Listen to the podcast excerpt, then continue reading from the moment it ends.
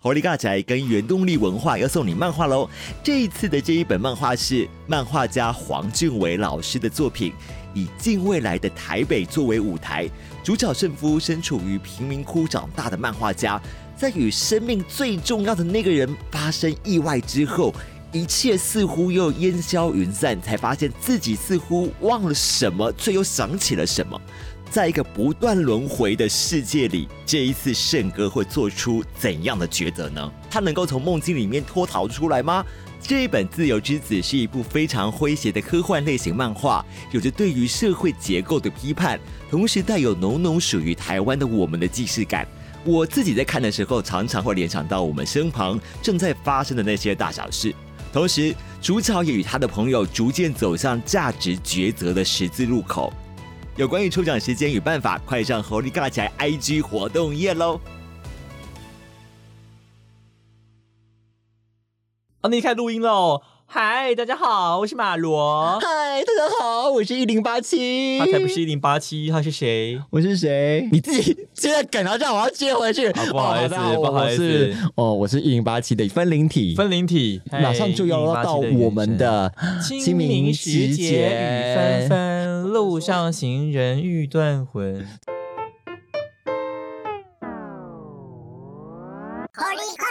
尬宅，总不能说总终于要到儿童节了吧？自己装小这样子。儿呃童节也是不错哦，还是愚人节？不能讲，这是禁忌话题 吗？哈哈，被骗了，今天是二号，没有啦， 只能定一个时间的。 你小时候儿童节怎么过？我小时候的儿童节都是不过的。你们家从来没有过过儿童节？儿童节你都忙在学校啊，儿童节这个东西哪有人在过的啊？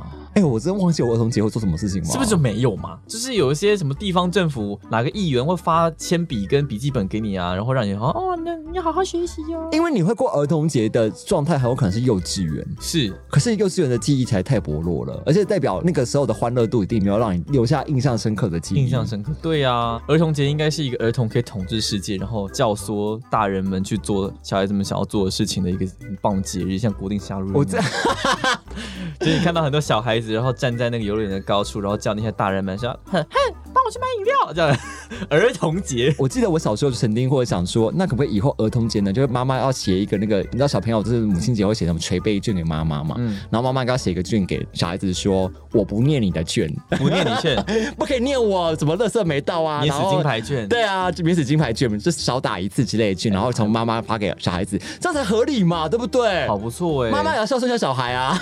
笑所以他小孩是怎么回 事？这儿童节被我们想的太扭曲了。但是我据我所知，儿童节会上非常多的卡通啦。哦，真的耶！对对儿童新乐园会有些打折。啊，这倒是，对啊，就是会有一一些年小当小中的少数可以折打折的日子。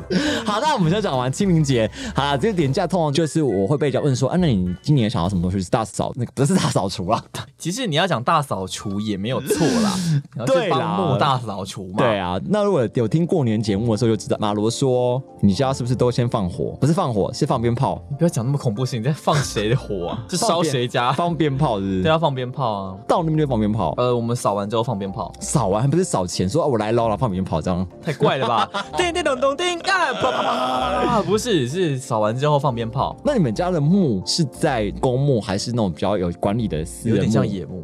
你不觉得在野幕上每次要爬到一个野幕压力很大吗？不要说压力很大了，我看过很多棺材是开的，可是其实逻辑上开代表那已经被移走了，你确定吗？逻辑上啦。就是我当时在那个地方扫墓啊，附近都有非常多的杂草，而且你知道我们旁边隔壁邻居有些地方是野墓，也不怎么扫的，我们就顺便帮他们扫一下，哇，你们好有爱心哦！对啊不然那都你没们会帮他放鞭炮吗？就一起嘛。但是哦因为、因为因为因为我们我们总不会说放在旁边不管啦，因为就是感觉好像也是也是邻居嘛，嗯对不对？我们就会稍微打理一下。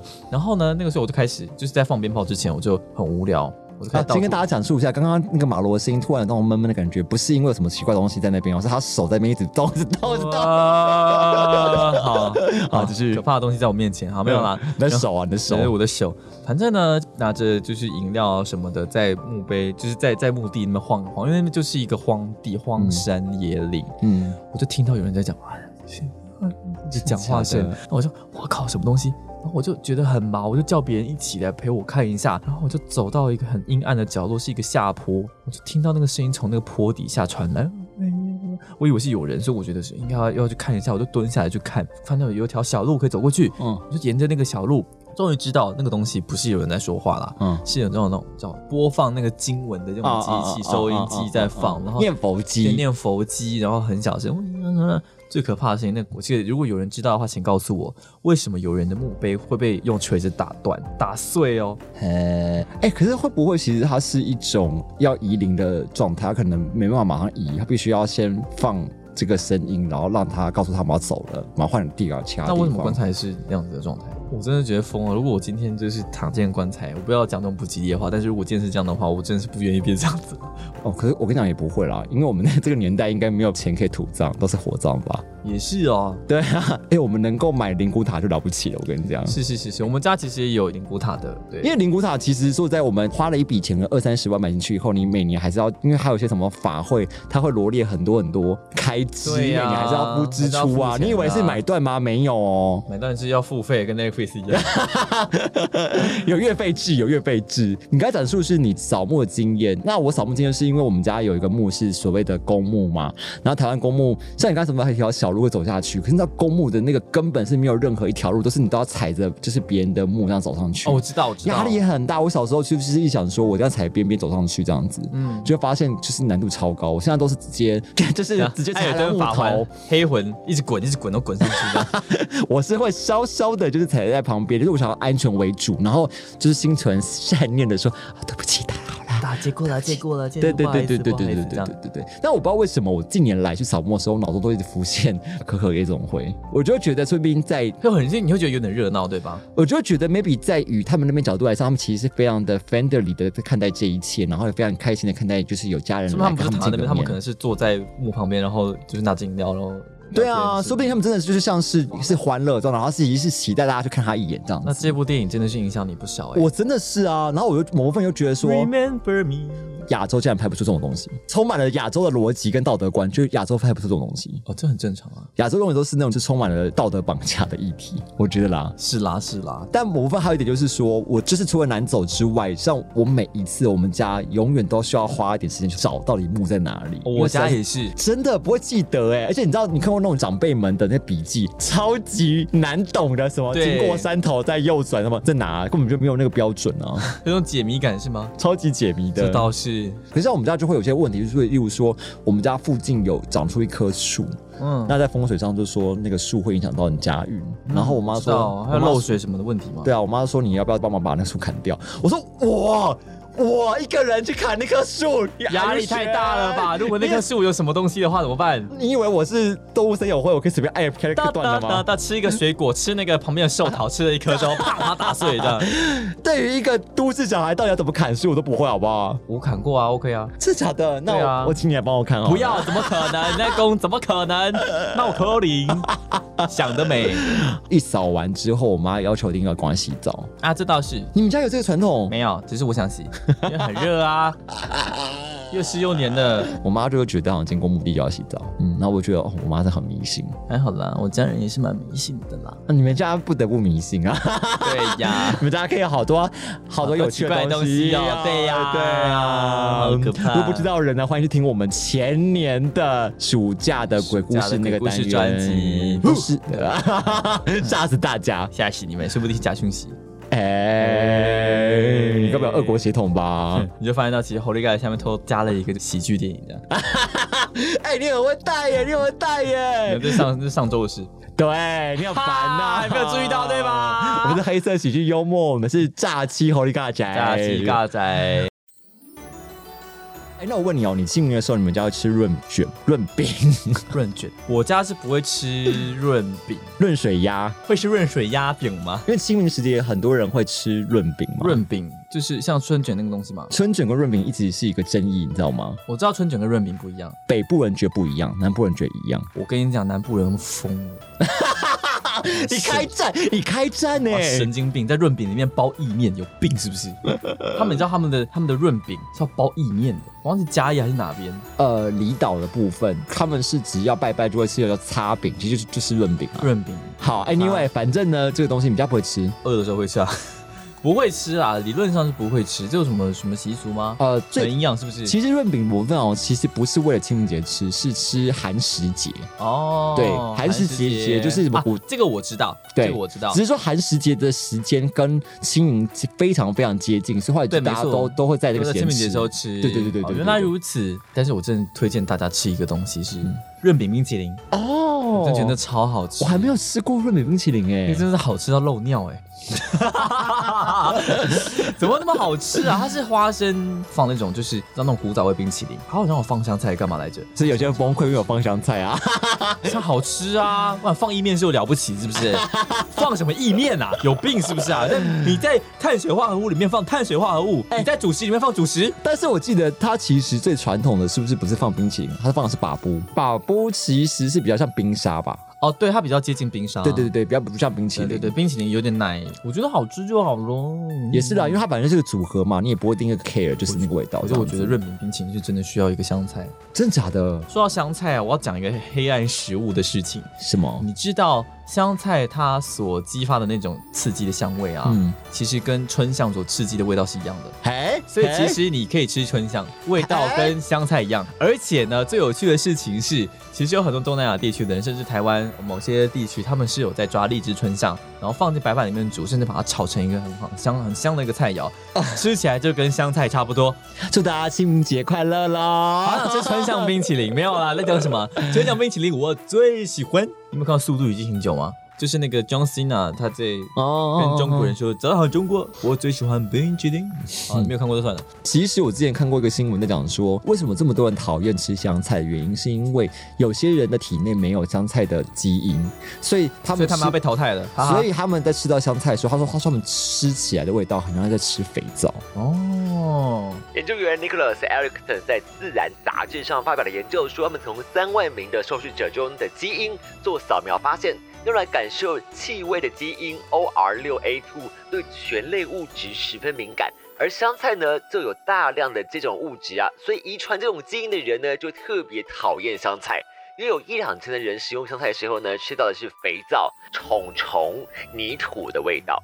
那研究也显示呢，讨厌香菜的人口比例大概在百分之十到百分之二十之间，其中又以东亚的比例最高，接近百分之二十，也就是五个人里面呢就有一个人不吃香菜。相反的，欧洲跟非洲的比例呢就相对比较低，就百分之十七。可是呢，也有专家猜测，是因为东亚国家呢在料理里面添加香菜比例比较多，人们更频繁接触这种食材呢，导致讨厌的人也自然比较多。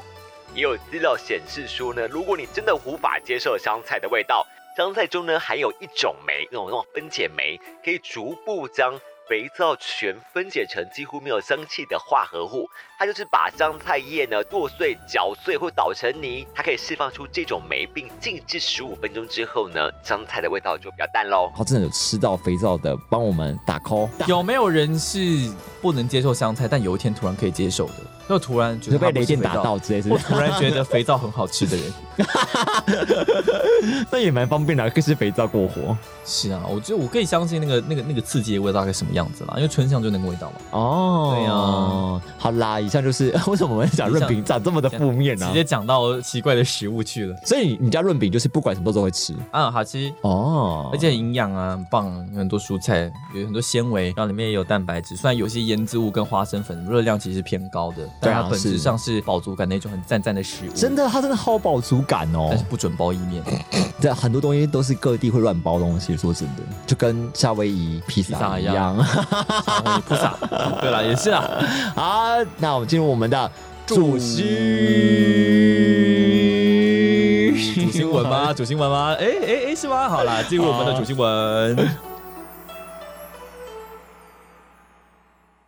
哎，我被骗。好啦，如 果三十岁，还是处男为什么要用接的？来说标题呢？对我也不知道。重来一次好， 重来一次好了。如果我三十岁还是处男，似乎变成魔法师，樱桃魔 法是人。他干脆改名叫樱桃魔法就算啦。对，是这个风体优的 BL 的漫画。如果三十岁还是处男的话，似乎就能成为魔法师，另称樱桃魔法。由台湾的电影商车库娱乐呢，哈、代理发售代，理发售，然后呢，在今日宣布说，在四月的时候，在台湾大荧幕上上映的消息。而且最有趣的事情是，没有错，它是真的跟日本是同步上映，这简直是壮举啊！对呀，很少看到就是日剧电影或者是什么跟台湾同步上映哦。嗯好，那其实这个基本上就是这部作品，我们已经讲过很多次，就粉丝肯定是再清楚不过。这个就是近年最具代表的 BL 剧哈。如果三十岁还是处男的话，似乎就成了魔法师。原本只是网络连载的漫画，但是没想到改编成真人版之后呢，在亚洲各国掀起了一股前所未有的樱桃魔法的风暴。对，为什么你讲速度这么快呢？好，然后呢，也连带捧红了两位男性，就这个挺田启太以及这个赤楚卫二。对，预计这个会引爆全台湾的樱桃魔法的粉丝呢，纷纷前往电影院朝圣哇。塞，你的语速好快哟、好爽啊你！嗯好厉害哦！为什么可以有那么快呢我？不知道。不行，我要慢下来，好，因为我没办法讲那么快。 OK，挺田启太跟赤楚卫二呢，是在二零二零年年底演了《樱桃魔法》之后水涨船高，之后各大日剧呢都能看到他们的身影。当时还有很多人想说，不知道两个人什么时候在一起共演啊，非常期待。想不到呢，在去年二零二一年呢，他们就一起亮相在一部日剧叫做《Super Rich》。这部日剧呢是日剧《万年女配角》江口德子第一部扶正成女主角的日剧，结果结去果年演的时候，哎、真的是你知道吗？因为原本你想，原本是这两个人是 CP，是结果现在是这个 CP 一起抢女主角。嗯，对，我也蛮勇敢，然后某份你大家会期待说，哇塞，就是这个组合合理吗？会不会拆 CP？大家会觉得看压力很大。干啊啊？对不起，我跟你讲， 好，但是呢，重点是这部作品呢，就是上了以后大家骂声不断。啊，为什么会这样子？我以为大家会就是脑补不少剧情、欸我，想大家应该不 care 爆雷吧？我可以稍微讲一下他的雷，就是这部好啊作品呢来啊这个女主角江口德子呢，她原本是演一个就是哇，就是真的很厉害，就出身富裕啊。虽然说她是一个孤独长大，因为她的父母双亡嘛，共同建立电子书公司的这个好友一之赖亮，他们一起创立了这个公司之后，想不到这个好友就后来捐款潜逃，然后把公司弄烂，然后所以等于哇说他的前面的故事的第一集就已经告诉你说啊，他从人生高峰跌落谷底，然后挺田启太呢是他中心的这个所谓的下属有时候是忠犬，忠犬然后又遇到了这个跟他年纪差非常多的赤楚卫二，想不到赤楚卫二呢，竟然是所谓的男主角，然后呢，两个男的就在抢我们的女主角这样的故事，是听起来本来好像是什么所谓的女性成长的故事吗？里面就有所谓的就是哎友情、爱情全部一把抓，然后心灵跟金钱呢都从零开始，然后后来呢这女生呢就如何得到呃所谓的小狼狗，但是又事业成功，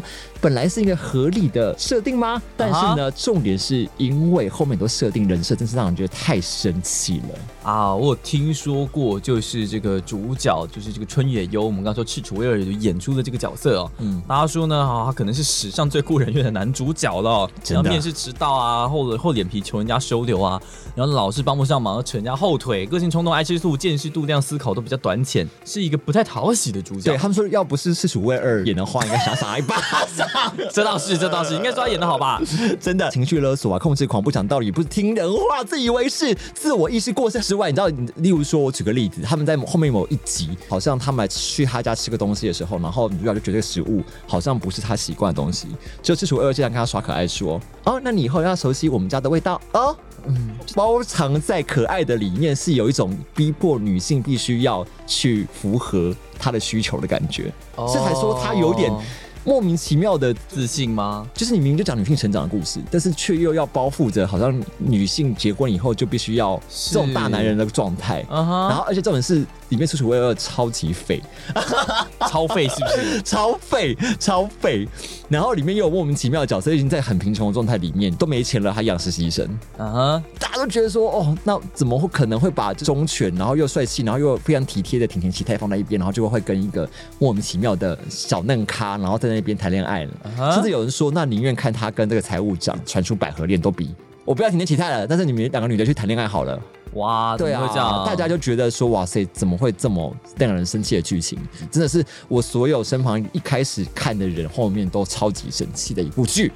哇，去年这对 CP 呢演了这一部让人觉得非常失落、失望的戏之后呢，什么今年呢却传出好消息，就是要开拍这个《樱桃魔法》电影版，但是还是多事之秋啊。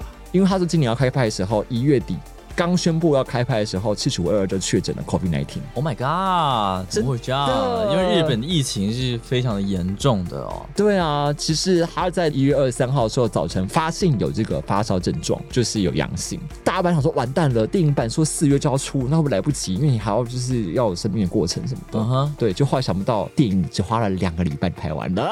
哇，好强哦！其实我有一点觉得很奇妙哎、一部电影两个礼拜拍完，完，你不觉得很神奇吗？我觉得还可以啦，我们自己是会有一点担心。因为如果它不是一个全新的剧本的话，其实跟就是演员相处的时间并不用磨合那么久，对集中拍摄就可以了嘛。反正大部分哎都是建筑物内的戏啊。对，但是我还是觉得，因为他们大家都说两个礼拜内拍完的事，已经是以前港剧时代会发生的事情了。是日本一直以来都是这样子，就是疫情期间他们拍摄是非常危险的。嗯，我印象最深刻的是那个吧，就是《半泽直树二》的时候，他有一个幕后花絮在讲说他们如何在疫情的时候拍出这部日剧。嗯嗯嗯他们真的是非常紧绷的在拍的耶，嗯拍完杀青马上赶回家。我觉得是疫情所迫啦，也不能说他们随便。我觉得你讲的也没有错啦，就是毕竟他们其实是已经很有默契了，所以他们可能不需要像传统电影一样，你还必须要培养默契啊，然后所以可能会有一些就是前面的加温期这件事情。是那所以，但是我还是希望说，虽然说拍摄两个礼拜，那我希望这个剧本是好的啦，因为如果大家知道说，我们可以来探讨一下，原本我们知道三十岁，他其实厉害的点，我觉得除了纯爱部分以外，他还是成功的描写所谓的哦，我们对于爱情的最悸动的那个区块。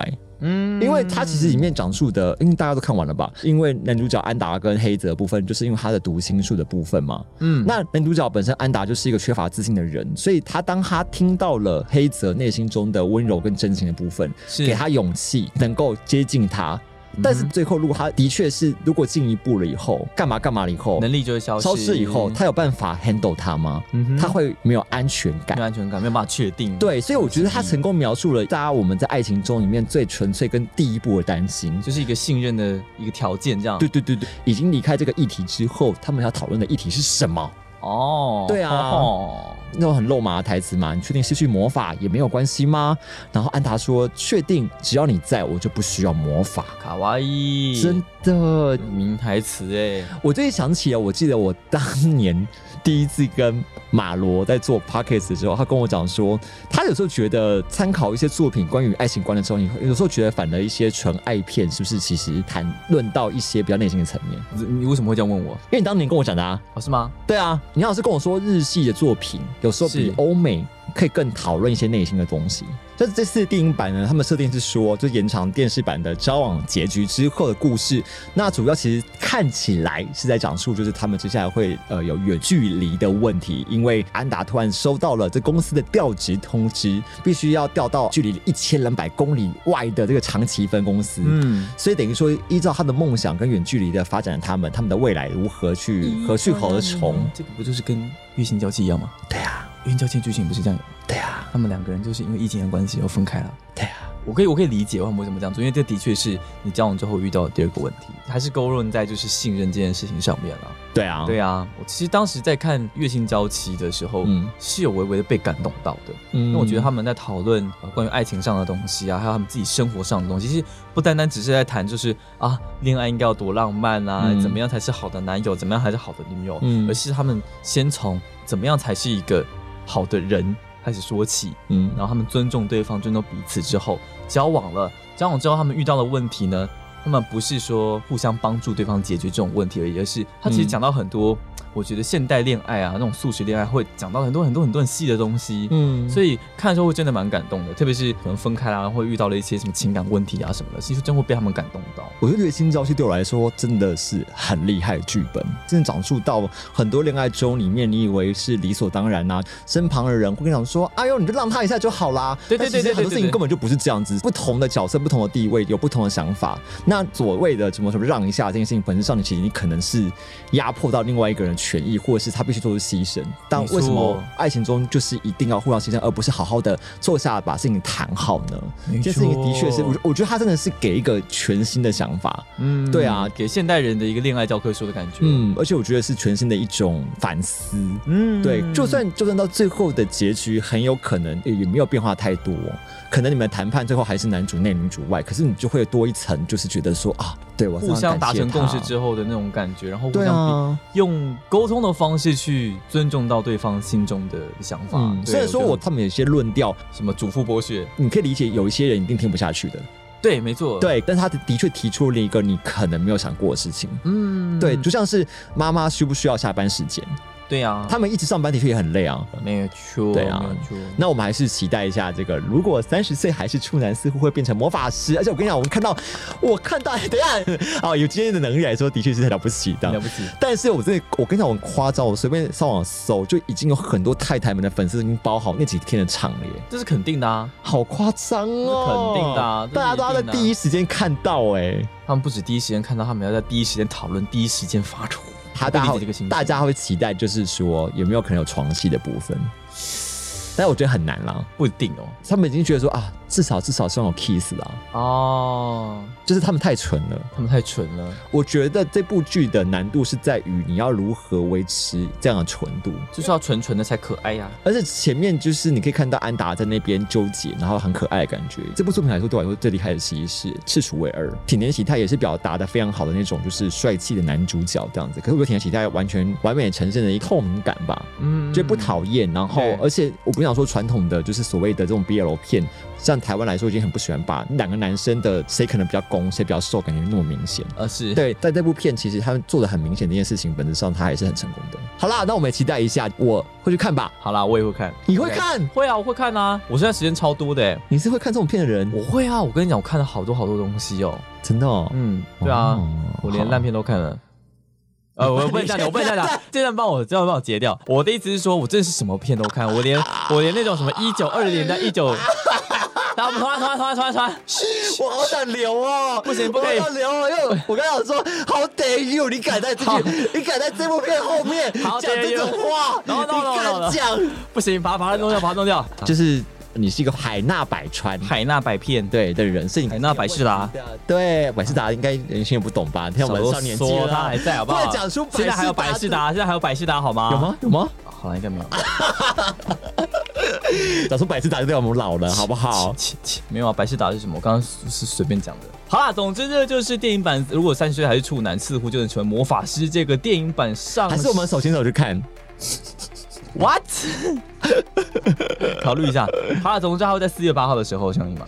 对啊， OK，好，马上就要到了，没错超期待，期待，期待然好，后我也们下一嗯嗯嗯，哎，好，我们下呃哎我们，你再说一次我们下一段，下下一一段。段。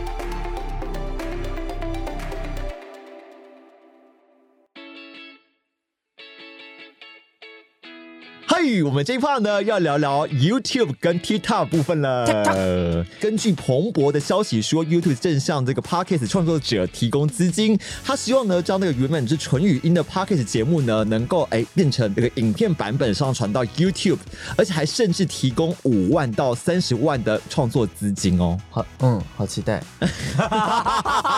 反正这一定跟我没有关系吧？是啦，因为他这边讲的应该是美国啊，因为美国这个 p a c k a g e 产业的产值非常非常的高，但台湾就嗯， 我觉得 YouTube 哈总是把饼画的太大，然后让人家觉得真的不知道干嘛。真的有一点。可不可以好好的跟就是创作者交流一下，然后把自己的平台打造的更友善一点，然后再来说什么你要怎么投入我们自己的 p a x 里面？我跟你讲，关于 YouTube 的怨言呢，我们等一下要好好讲一讲，因为我身旁这位人呢，马罗其实非常的生气啊。可是对呢，我们先把这个主新闻讲一下，因为 YouTube 上面呢，本来就有个东西叫做就是 music，呃，YouTube 的音乐的部分，我觉得有点像 Spotify，对，可是它其实本身 YouTube 本身又不能关荧幕收听嘛，必须买那个呃 Premium Premium。就所谓的付费 YouTube 专属的会员制度 E VIP。对对对，Music 的部分其实是为了付费制在做打算吗？呃，我自己是没有用过 YouTube Music，但是我有买 Premium，嗯，因为我不是很不想看到广告。因为我程度而言，它这种可以关荧幕收听的话，有些人就根本不想要花钱买 KK Bus 啦，或者是 Spotify 嘛。你说你在 YouTube 上就可以听到所有音乐啊。对啊，而且其实更多，对啊而且更多真的很真的多元。其实我觉得它这点蛮贼的耶，因为其实 KK Bus 跟 Spotify 必须要花钱去买授权，才办法放在它的这个频道上嘛。对，所以我才说他什么都想要啊，什么东西市场都要占一下啊。像我觉得他也受到 TikTok 的影响，所以做了那个 Short 嘛。对，那你怎么看那个越来越多 YouTube 创作者都会做短影片的部分嘛？是，我觉得他在强迫创作者转型啦。对，呃，因为他知道有些观众他们已经因为其他平台的关系改变他们收看习惯，所以等于是 YouTube 强迫创作者跟 YouTube 一起做成长。对，没错。你觉得目前地感受到大家会有花更多时间在看短影片吗？呃，我自己会偶尔看一下，但是那些东西很多都是中国干片，让我就看的不是很爽。就是他推播的 shot 是让我不太爽的那种片。我其实可以理解它的前提来说，因为毕竟 TikTok 经营这个已经非常非常长了，所以从那边资料库挖一些过来，有些会觉得是相对简单这样子。对啊可是当然我对 TikTok TikTok 文化，然后我也没那么熟，但 TikTok 的确它的厉害点是说它很多模板让创作门槛有更低啊。是，一般人你会想说，我随便录个影片，然后就放到 YouTube 上吗？YouTube 一定是放个精致的影片，经过剪辑，经过很多的构想跟规划啊。应该这样说啦，我觉得 YouTube 他们迟早面临一个问题哦。YouTube 当时会窜红起来，嗯是因为当时的创作是成本非常高的，特别是你在电视台、在广播哦，在任何的节目上面，你要制作一个呃你想要的东西，其实是非常困难的。嗯，他们是提供了一个可以让你上传影音，不管是音乐、影片还是电影、小电影，或者是任何的题材都可以上传的一个频道。他把门槛降低之后，让很多创作者们有那个意愿去在 YouTube 上面做创作。但其实现在 TikTok 能够刺激人们创作的欲望更强了一点点。嗯我觉得甚至有点压过了 YouTube。TikTok 现在是充满了生命力，然后不断的创作出新的好笑的东西的，更符合现在就大家可能就十秒、二十秒那种影片来说。但 YouTube 这种比较长时间的东西，大家只会选择在吃饭的时间看。嗯，是其实就是你看，其实 YouTube 已经被取代掉了不少部分。对我相信。不过呢，TikTok 呢最近也说呢，它要抢攻 YouTube 市场，它居然已经开始支援十分钟的影片了耶！真的是很恐怖哎、对啊，我觉得 TikTok 对这个才是真的有感的改变吧。对啊，这个很凶哎、 T 它很本凶身自哎己是它的用户本身已经够长、够高了，然后万一它十分钟影片真的有成功做起来的话，我觉得 YouTube 真的是蛮有危险的。我觉得危险的是创作者啦，已经习哦惯 YouTube 创作的模式的人来说，嗯你要去对啊，为什么把那些 p o x 的东西上传到 YouTube 会那么受欢迎，嗯然后会那么好做？因为他们就是在录音室里面录音，嗯靠主持人的功力。嗯他们要上传的过程当中，其实剪辑的过程并不会比一般 YouTube 在剪辑的过程，我觉得成本会降低不少。嗯对吧？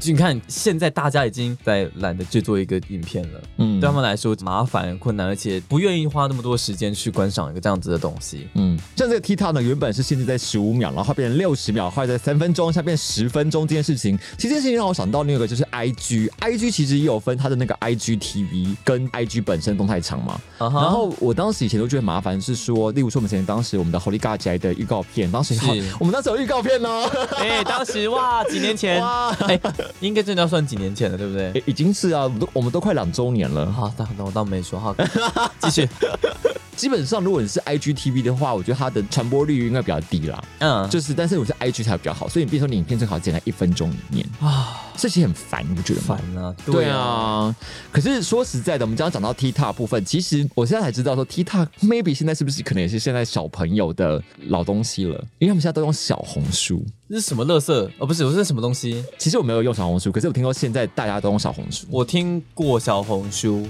是脸书的变体，对不对？听说它又结合一大堆东西啊，它又有它其实有要知识性有知识性的东西，嗯然后它又结合有有 IG 有 Facebook，然后也有短影片的部分。以前我了解小红书是很多在中国那边是很多美妆博主或者是有些关于衣服有相关的产业，他是们那边很好，就是推散他们的产品跟知识性的流通。其实服装产业也是一直以来都是一个小众市场嘛，很久以前可能到现在都是请源我最大这个节目去做推播比较有效果。嗯那在中国最有名的就是用小红书去推广。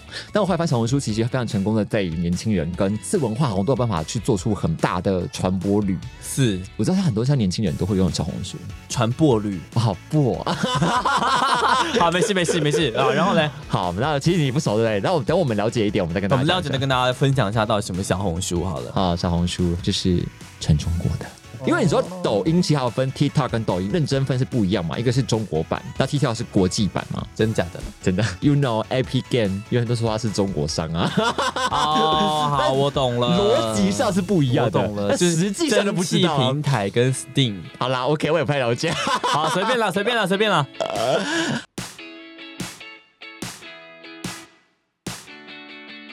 好，好，我们接下来呢要来讲讲，就上个月上市的游 戏，好，我们其实我们的念过去，我们是要讲我们重点，就像例如说这个月会出上这个鬼影舞者，影舞者好难念哦，影舞者三呐、还有芭比人的陨落，你还有要这讲个影舞者吧，因为它是三声，哦，真的耶，三声三声三声，就是影舞者、影舞者，火影舞者、影舞者真的很难念，对，就是这个变身嘛，对，就舞是。影影舞者，对，这三个三声是第一个一个变，就像小小米酒，小米酒不能是小米不能是酒，小米酒，哦，大家听不懂对不对？好，对不对？没关听不懂系，没还关是听系，古老之前调重的弹，，对，然后再来是这个巴比伦的陨落，还有三角战略嘛，还有跑车浪漫旅七。好，那每次我们讨论一下巴比伦的陨落，刚上市就发生了一些问题，就觉得非常的有趣，因为。哦巴比伦的陨落这个游戏竟然是这个史克威尔艾尼克斯与白金工作室打造的多人动作游戏，它在哦三月三号巧巧巧巧登上了 PS4、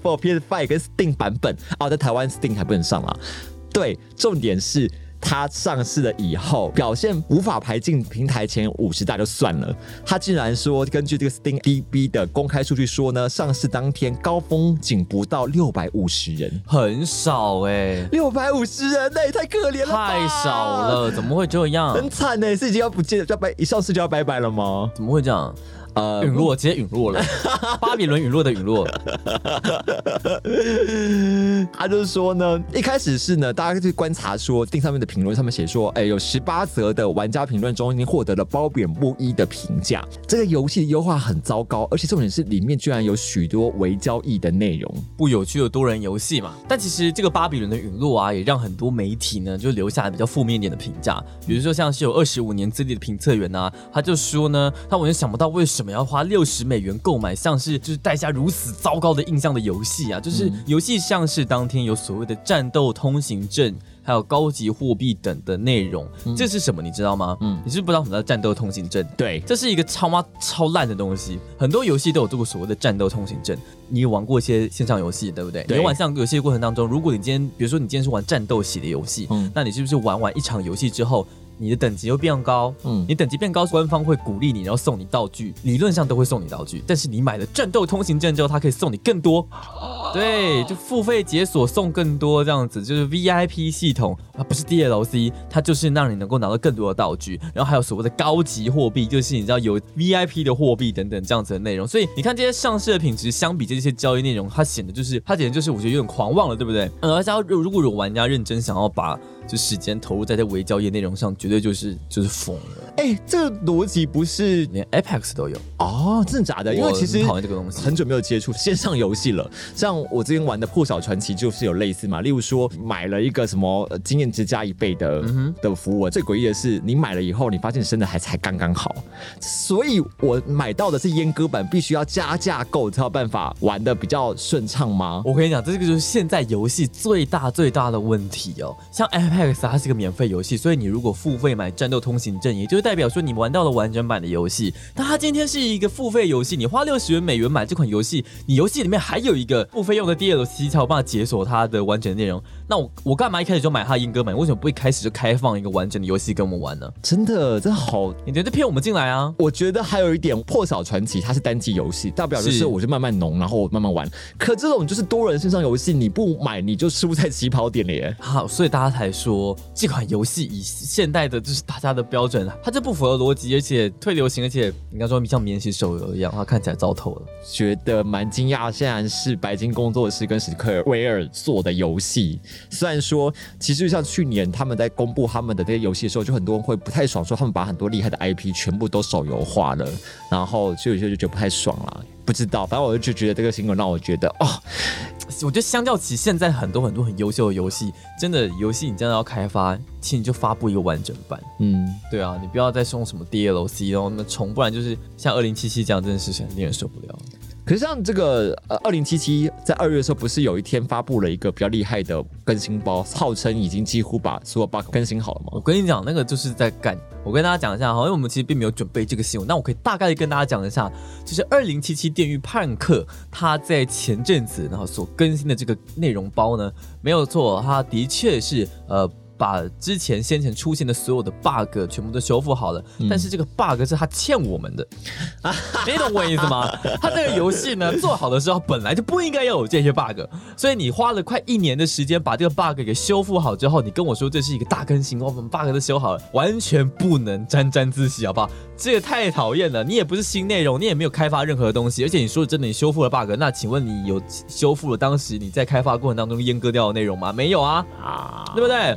所以好啦，如果你真的对二零七七《电锯判客》有兴趣的话，那我觉得你现在去购买是一个好的时间，因为你现在去买的话，你不会遇到一年前那个像地狱般的景象。嗯但是呢，如果你已经玩过《电锯判客二零七七》了，那它这个更新包对你来说完全就是不痛不痒。而且我觉得它重点是可能会让之前买的人不爽，是因为干你们之前是原价买的耶，对然后现在是半价哎，对对对对，而且我跟你讲，问题是什么？像我们刚刚讲到这个游戏，我们刚刚形容说一款游戏它不应该出了之后，我们买到的是阉割版，对不对？嗯二零七七的做法不是，它不是阉割版，它后面也不是试出一个完整版，而是它先给你一个残废版，嗯 然后你你玩了残废版之后，隔了一年，哎，太好了，我们的阉割版终于做好了哦，那完整版呢？没有，这游戏就是这样。哇，好对吧。啊我最近听说就是这个二零七七会好像有出了一个 VR 补丁，是然后我就觉得，哎、因为我哦有啊 VR 嘛，所以我说，哎、我就用 VR 玩玩看这样子。如何？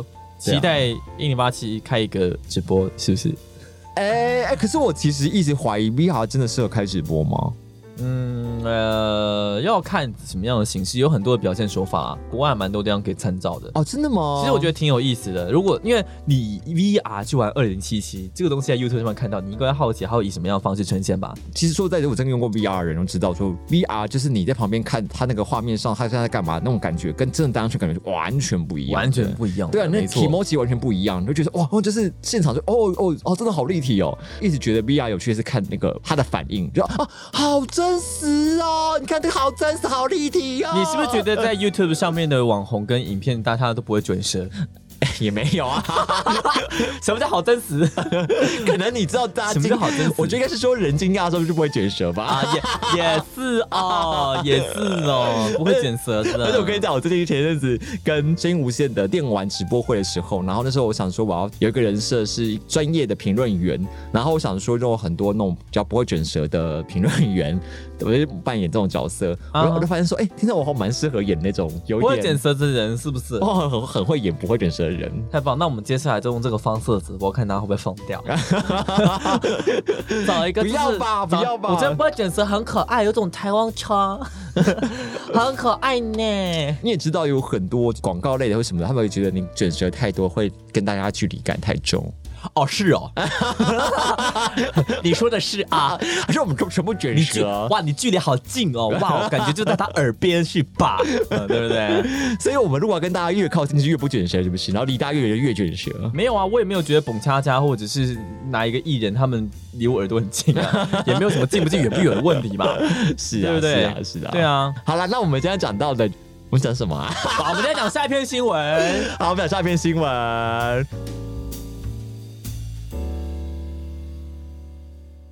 好，我们这一 part 呢，要稍微聊一下说，Disney Plus 说呢，它在年底的时候会推出低价广告的订阅方案。哦，低价广告订阅方案，对，你的低是不是破音了？哦，是什么意思呢？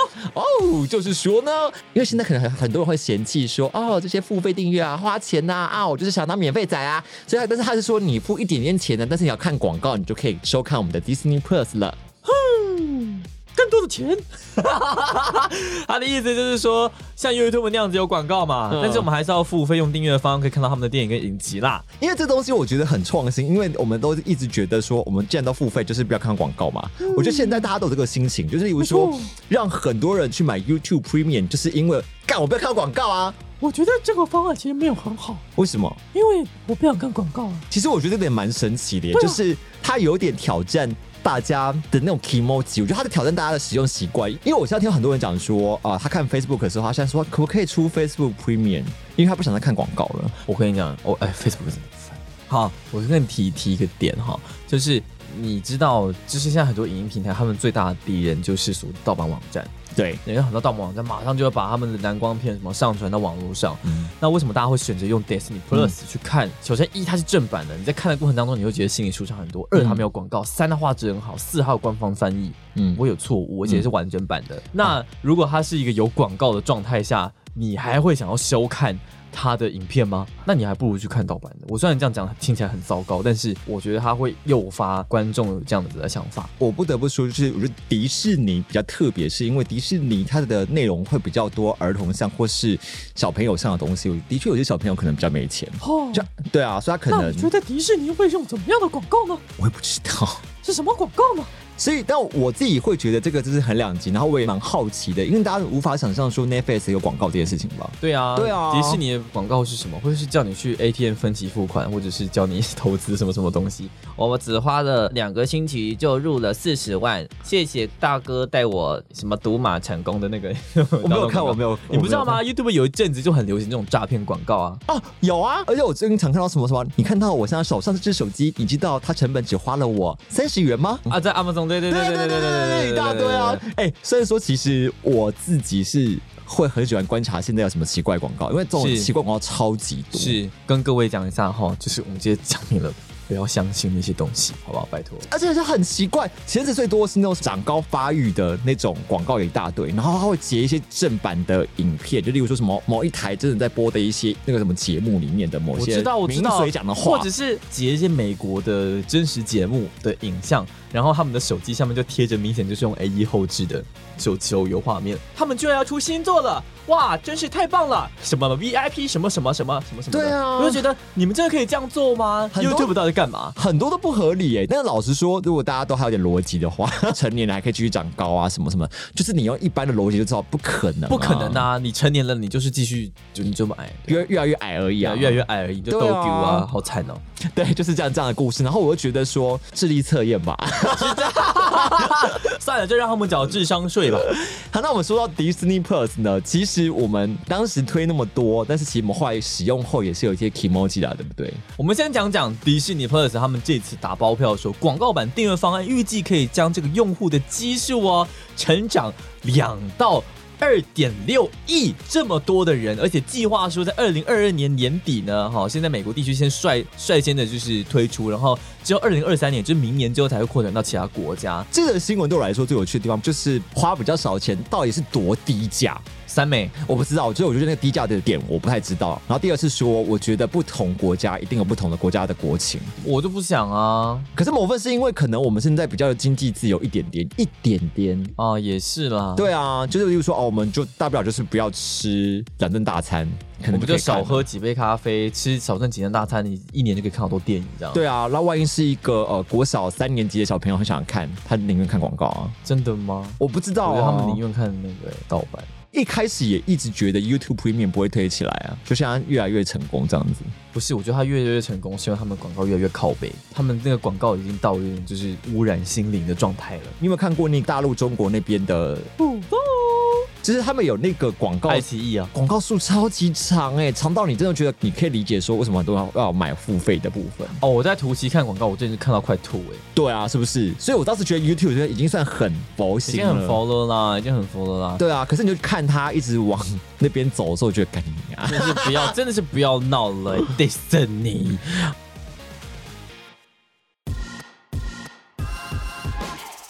我们猴力尬宅是把最近有趣的 A C G 新闻整理成懒人包尬给你听。没错，让你躺在床上、泡在水里、走到海边、坐在田里，都可以知道宅宅世界的大小事。我是猴子马罗的朋友狸猫八七，我是狸猫八七的 朋友猴子马罗，好，那我们下次见喽，拜拜